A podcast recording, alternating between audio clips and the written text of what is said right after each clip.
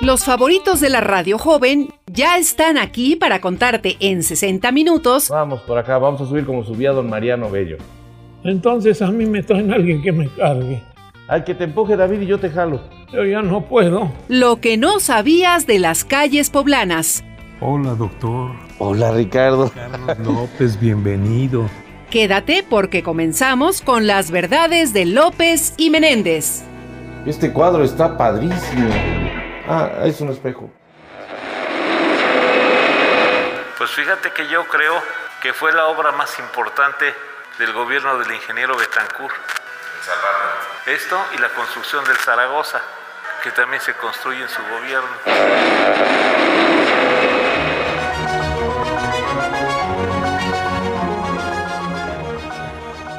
Me acompaña el doctor Carlos López en este espectacular, extraordinario, magnífico Hospital de San Pedro. Un hospital, mi querido Richard, que si ahora es impresionante, podemos imaginar el impacto que tenía en la Puebla virreinal cuando la ciudad tenía muy pocos habitantes y ya poseía este edificio que, que ocupa prácticamente también media manzana por Sí. todos los patios que tiene. Y, y tiene mucho que ver con la historia de Puebla, porque este edificio o esta área empieza a convertirse en hospital tan solo 10 años después de la fundación de Puebla. Así es.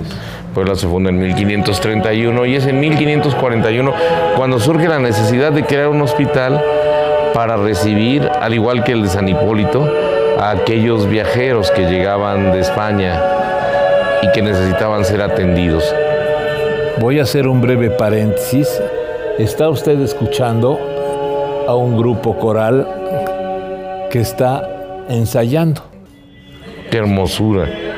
Óigalo. Pues de esta manera en 1545 ya se empieza a formalizar la idea de crear un hospital y es ya en 1575 cuando se oficializa ya el hospital como edificio, pero lo que vemos ahora, tal como lo podemos ver en esta majestuosidad, ya fue obra de Juan de Palafox y Mendoza, que llega en 1640 a esta ciudad de Los Ángeles. Sí, as- así, fíjate que, que la- esta actividad hospitalaria pues permaneció prácticamente tres siglos. Permaneció tres siglos hasta que en 1948 lo comi- fue hospital hasta 1917. Como tal, hasta 1917 fue hospital, después estuvo en abandono, eh, se convirtió en lugar de oficinas y hubo la intención de destruirlo. Pero lo que lo salvó fue la intervención del gobernador Betancourt, quien en 1948 lo nombró Palacio del Deporte. Fíjate que sí, a mí me tocó ver aquí instalada una cancha de, de básquetbol. Las- estaban las gradas, ¿te acuerdas? Sí, un- unas gradas de madera. Y también era usado como arena para lucha libre Claro. y para box. Y fíjate que eso que podría ser algo irreverente para un edificio tan hermoso como este, lo salvó. Sí. Porque al ser el lugar donde venían todos los estudiantes y toda la gente, se impidió que fuera destruido porque había planes para destruirlo. Fíjate que a mí me tocó ver aquí actuar como árbitro de básquetbol a un periodista inolvidable del Heraldo que se llamaba Jorge Badas. Jorge Badas era periodista y al mismo tiempo árbitro de básquetbol, pero era tan espectacular dirigiendo los juegos de básquetbol que se robaba, si el juego estaba aburrido, él lo hacía interesante con su arbitraje, sí, sí. Se, se aventaba a la rueda y señal, a la duela y señalaba Un dónde show. había sido. No, no, un show. Oye, Richard, Jorge Badas. ¿te puedo contar algo que pasó acá a finales del siglo XIX? Viene de ahí. Allá por 1875, después de que tuvo un éxito tremendo eh, la, eh, pues, eh, la llegada de los primeros homeópatas que venían de España y de Cuba, se crea, como hemos platicado antes, la carrera de médico homeópata en el Colegio del Estado en 1879 y se asigna una sala de este hospital de San Pedro, una ala completa, para que se practicara la medicina homeopática teniendo un éxito extraordinario. De esta manera, el doctor Marchena y el doctor Zaragoza se convierten en los pioneros pioneros de la práctica hospitalaria de la homeopatía en este hospital. Y en 1999 se llevó, aquí a cabo, se llevó a cabo aquí el Congreso Internacional de Homeopatía, viniendo médicos de todo el mundo, reconociendo a Puebla como la sede primigenia a nivel mundial a donde se oficializó el estudio y la práctica de la homeopatía.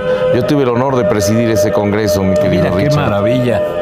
Que, que no sabía, pero qué interesante, ¿eh? Fue maravilloso. ¿Cómo no? Debe ser. ¿Y cuántas historias tiene? Hay una niña, hay una historia de una niña acá, ¿sabías? Algo, algo, algo me habían platicado, sí.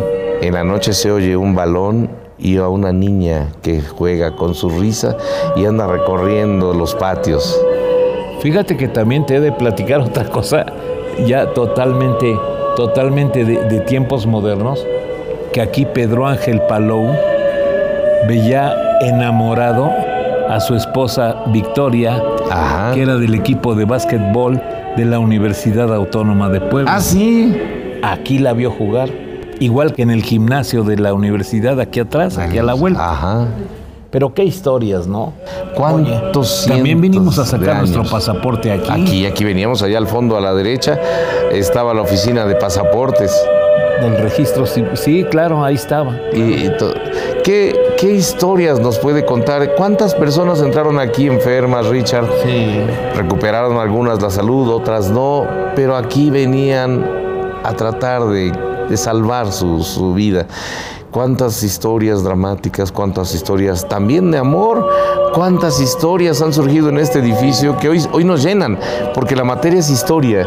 Ve estos arcos y a quienes vieron pasar con vestidos zampones, con sombreros de copa, con jubones. Cuánta vida. Fíjate que por estos muros deben vagar los espíritus de tantas personas que aquí entregaron su vida. Eh, y de don Juan de Palafox que entró por acá en, este, en 1640, entrando por ese portón maravilloso, pero donde todavía eh, no estaba todavía terminado este hospital, y haber dicho, vamos a terminarlo, con el estilo que le caracterizaba, efectivo, objetivo, directo, y terminaron este, este hospital de San Pedro gracias a don Juan de Palafox. y Oye, con la misma energía que dijo, vamos a terminar la catedral. Y todas las demás instituciones que hizo a nivel, a nivel nacional. Tú sabes que él es el hombre que ha tenido más poder en toda la historia. ¿Cómo no? Fíjate ¿Cómo nada no? más, fue obispo del obispado más importante de América, que era el de la Puebla de Los Ángeles. Obispo de la Puebla de Los Ángeles, arzobispo de México, virrey de la Nueva España y visitador real. Sí, sí, sí, sí, sí. Cuatro de los poderes más importantes, visitador real, obispo de la Puebla de Los Ángeles, arzobispo de México y virrey de la Nueva España. Sí, sí, sí. Ese hombre extraordinario, un personaje. todo un personaje que acabó regresando a España para morir en Osma como obispo de Osma, pero se fue dejando su corazón acá y su espacio en catedral reservado con su nombre en un mármol Claro, claro. café con las letras en negro. Qué historias tan maravillosas. Yo me traslado, mi Richard. Así que hay que observar con detenimiento esta construcción y ver la cantidad de arcos, de arcadas que hay que son verdaderamente excepcionales. Las columnas de piedra de cantera, que son estos remates que vemos aquí. Son columnas dóricas que están sosteniendo arcos. Son 24 arcos, 32 arcos los que tenemos en la parte de abajo y 32 arcos en la parte de arriba.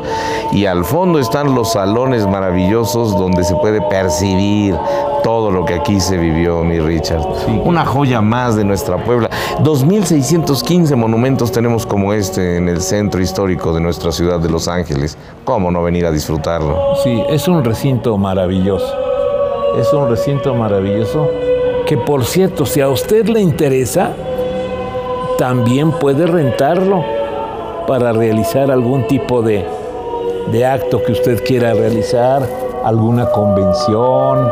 Como la que hicimos del Congreso Internacional de Homeopatía. Usted puede rentar este, este lugar que es verdaderamente maravilloso. Hermoso como todo lo de nuestra Puebla, mi Richard. Bueno, pues yo creo que Vamos a caminar por aquí, doctor, para ver qué otras cosas interesantes nos encontramos. Y como en aquella ocasión que vimos cruzar una monja en la calle, ¿te acuerdas? Sí, cómo no. Que la vimos cruzar y que nadie supo quién era porque pasaba casi levitando allá por la calle de la portería de Santa Clara. Igual y nos encontramos ahorita algún médico. Allá ¿Qué va. es eso que vaya? Pues es una sombra, pero puede ser un médico, una enfermera De aquellos tiempos. o un don Juan de Palafox y Mendoza que anda revisando sus feudos. Si usted no tiene otra cosa más importante que hacer, reúna a su familia, reúna a los suyos y venga a conocer este Museo de Arte Virreinal, Antiguo Antigua Hospital de San Pedro, y antigua cancha de San Pedro, Palacio del Deporte. sí, que está ubicado en la 4 Norte, precisamente junto al Templo de San Pedro. construido No para este hospital.